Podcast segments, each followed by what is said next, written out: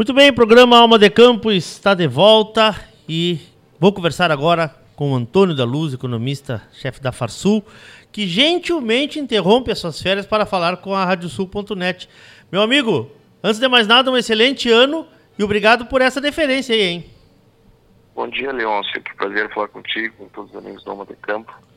É, um, é sempre um privilégio estar com vocês, independente da data mas as nossas férias, é, infelizmente, elas, é, nós já abrimos mão dela já faz três semanas, é, em razão da estiagem, né? É, infelizmente, verdade, as nossas férias, nós estamos no papel, mas na prática estamos trabalhando é, direto, porque, enfim, este, este drama, mais uma vez, nos assola, ele, ele ele obriga com que, que estejamos presentes para tomar medidas, uh, como a Farsul toda, lideradas pelo nosso presidente Gideão. Sim. Uh, medidas que não resolvem, né? Que resolve a estiagem é, é chover, é chover, ou reservar água. É. É, é coisa que nós não conseguimos fazer por conta da burocracia, por conta da falta de equilíbrio, por, por, por, por conta da falta de bom senso,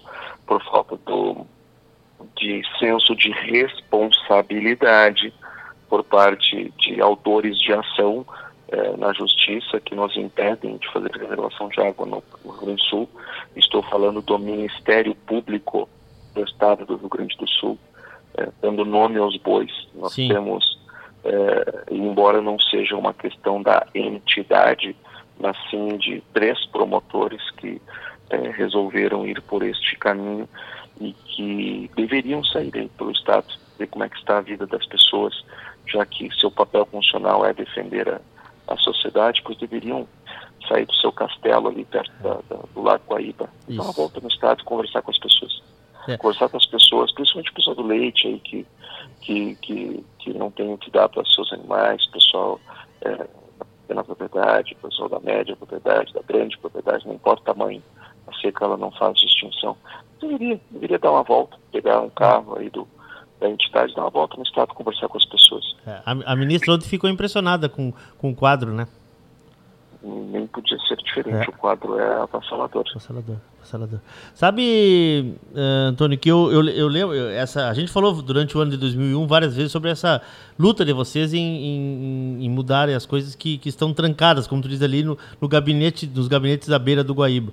Eu lembro, uh, essa semana quando eu chegava de viagem, eu passei na, na obra ali do, do daqui do Hospital de Clínicas de Porto Alegre e me, me veio à mente justamente isso aquela obra ficou embargada por um ou dois anos porque tinha uma árvore ali que, que, entrava, que entraram na justiça contra a obra porque tinha uma árvore que foi transplantada para um outro lugar. E hoje, Bom, imagina se ele não tivesse sido feito, né? É, mas o, o, o, a pista do Salgado Filho, quantas décadas é levou para ser, é, ser é, autorizado a fazer também o Ministério Público, o Ministério Público Federal. Acho que está na hora, é, é, Leôncio, de nós, sociedade, começarmos a avaliar o custo dessas entidades.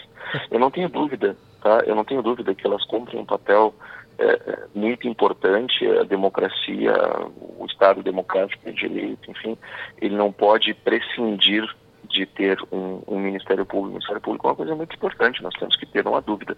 Agora, a, a autonomia funcional, é, certas. É, é, a falta de responsabilização por conta de erros, de, mal, de, de interpretações equivocadas, enfim, é, isto precisa ser avaliado pela sociedade não, além de ser um órgão caro, né, o Ministério Público do Estado custa o dobro da Assembleia Legislativa, não sei se vocês sabem. Imagina. Todo mundo briga com a Assembleia, que os gastos, agora eles queriam aumentar o salário, e, e, a sociedade toda foi lá e caiu de pau, mas lá no Ministério Público vivem aumentando o salário e ninguém fala nada.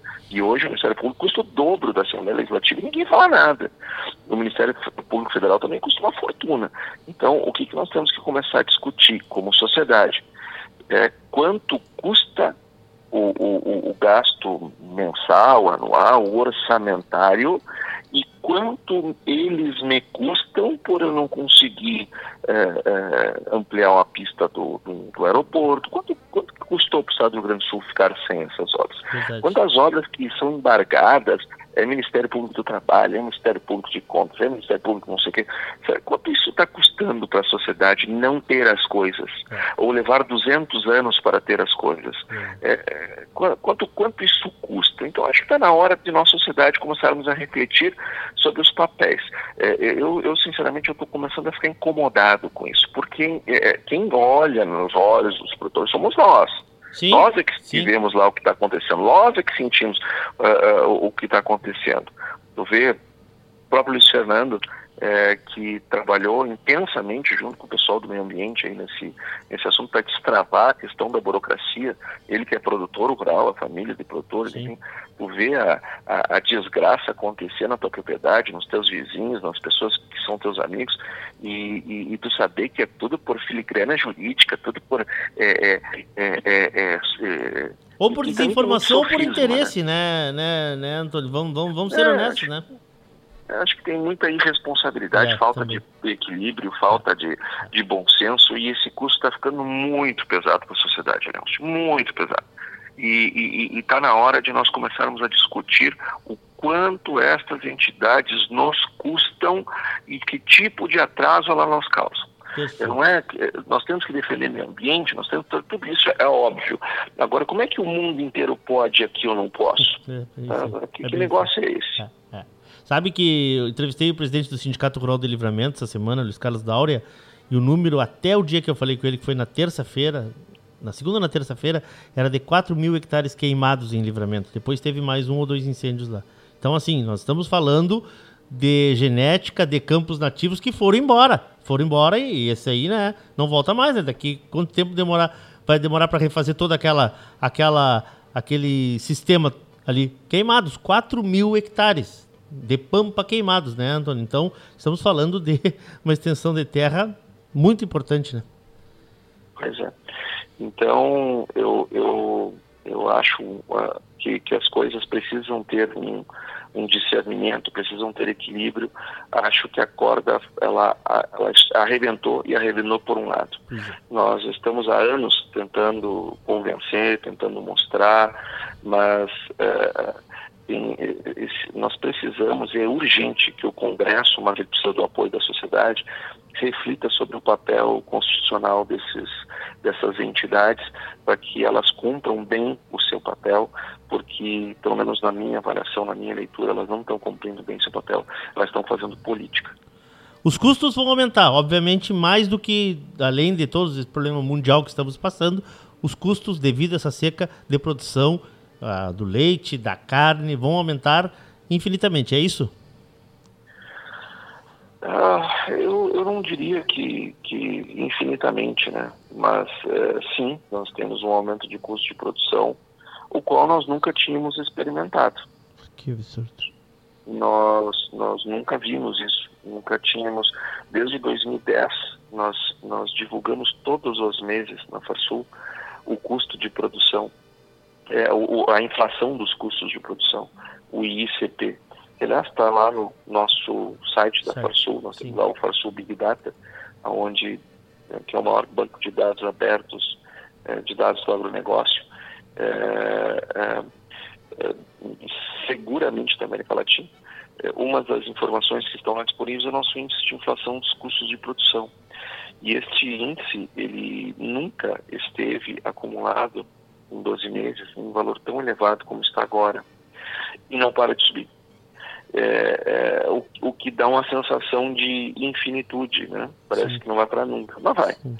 Em algum momento vai, acredito que agora uh, estabilize, mas é, é, estamos, mesmo que, se, que, que pare de crescer, o aumento que teve até agora é dramático. Então nós vamos para uma safra de inverno e uma safra 2023 caríssima. E isso gera, é, é, e, é, e, é, sempre bom, Leôncio, os nossos produtores estarem atentos às questões que, que nós não cansamos de falar, que é da gestão. Por exemplo, eu sei que fazer lavoura o produtor sabe, eu sei que escolher trator, químicos, fertilizantes, sei o pessoal sabe. A questão que, que, que, nós temos que evoluir é na parte de gestão. Por exemplo, veja só que situação complicada o produtor vai viver agora. ele vai ter que comprar insumos para a próxima safra por valores bem mais altos do que comprou para esta safra. Então ele precisa desembolsar mais dinheiro. Ele vai ter uma pressão sobre o seu fluxo de caixa maior. E, e exatamente no ano onde nós temos menos produção. Então veja, no meu fluxo de caixa eu tenho mais saídas e eu tenho menos entradas. Olha que, que nó complicado. Sim. E veja que como, como fica difícil é, gerir este, este, este negócio se ele sequer tem um, um fluxo de caixa no papel, na planilha, no software, etc. É, como é que ele vai tomar decis, decisões tão difíceis sem nenhuma orientação, sem, sem ter um fluxo de caixa projetado, sem ter um, um mínimo de modelagem financeira. É, é, ou seja, nós, nós, nós precisamos é, abrir nossos olhos para o fato de que a gestão ela é tão importante quanto a produção para a saúde do negócio. É, eu tô, tô olhando aqui no site aqui, né? Só divulgar para a turma, farsul.org.br barra Big Data. Tá ali um, uns indicadores da inflação do agro gaúcho, uma, uma, um estudo minucioso, né, né, Antônio? Que o produtor tem que recorrer a isso para organizar também o seu, o seu, o seu projeto todo, né? Como tu estás dizendo, Sim. temos que ter planilhas, temos que ter cálculos, né? É, a Farsul está oferecendo dados Muito bom. Uh, os montes, né? Muito Agora bom. as pessoas precisam entrar, precisam analisar, precisam pensar, precisam fazer os seus próprios dados da sua própria propriedade. É, mas ali, se ele quiser ver a evolução, sei lá, dos herbicidas nos últimos 10 anos, mês, ele consegue. Dos químicos, de qualquer um deles, é, dos, dos, fertilizantes, é, custo mão de obra, combustíveis, tudo do custo de produção está ali uh, mês a mês, atualizado todo mês. Nós temos lá preços, preços em várias praças do Brasil. Ele quer saber quanto é que foi a produção, qual é a projeção de produção da soja americana para 2022, está ali. Quer é. saber da, Alema, da Alemanha, do Burundi, do qualquer país Sim. que ele quiser, está ali. ali. Quanto produziu, quanto consumiu, quanto exportou, quanto importou, está tudo ali. Sim. Então, é, é, é, o conteúdo que nós levamos nas nossas palestras, que, que, é, graças a Deus e ao prestígio dos nossos produtores são bastante demandadas, tá tudo ali, tudo que a gente coloca, apresenta nas nossas palestras está ali. Para o produtor uh, olhar com seus próprios olhos e tirar suas próprias conclusões. Nas nossas palestras nós levamos a nossa análise, a nossa Sim. opinião, mas os dados estão todos ali. Sim. Que loucura. Estou olhando aqui conjuntura, agricultura, pecuária. Tem minuciosamente, como disseste, todos os, os dados. Uh, Antônio, para a gente encerrar. A gente sabe que as coisas no campo não se, não se resolvem na hora. Por exemplo, temos uma seca agora, é muito ruim da gente resolver, a não ser, como tu disseste no início, que a chuva chegue. O que temos que fazer para antecipar alguns, algumas coisas futuras neste ano? O que tu aconselharia para quem está nos acompanhando, vamos dizer, que é produtor de leite, que é produtor de, de gado, o que fazer, o que fazer para antecipar esses problemas? Seria essa luta de vocês de conseguir armazenar água, uh, de fazer algum movimento nesse, nesse ponto para quem, quem está, está com esse entrave? O, o, que se, o, que, o que poderíamos dizer? Bom, eu, eu, eu, eu, diria que existem três medidas que precisam ser tomadas simultaneamente. Tá. É, uma delas eu conheço bem, ou, ou pelo olha só minha pretensão, né? Eu conheço melhor que as outras, embora ainda tenha muito que aprender sobre, sobre este tema também, mas eu conheço melhor, bem melhor do que as outras duas, mas nas outras duas é, é, nós temos gente na nossa casa que também é capaz de falar.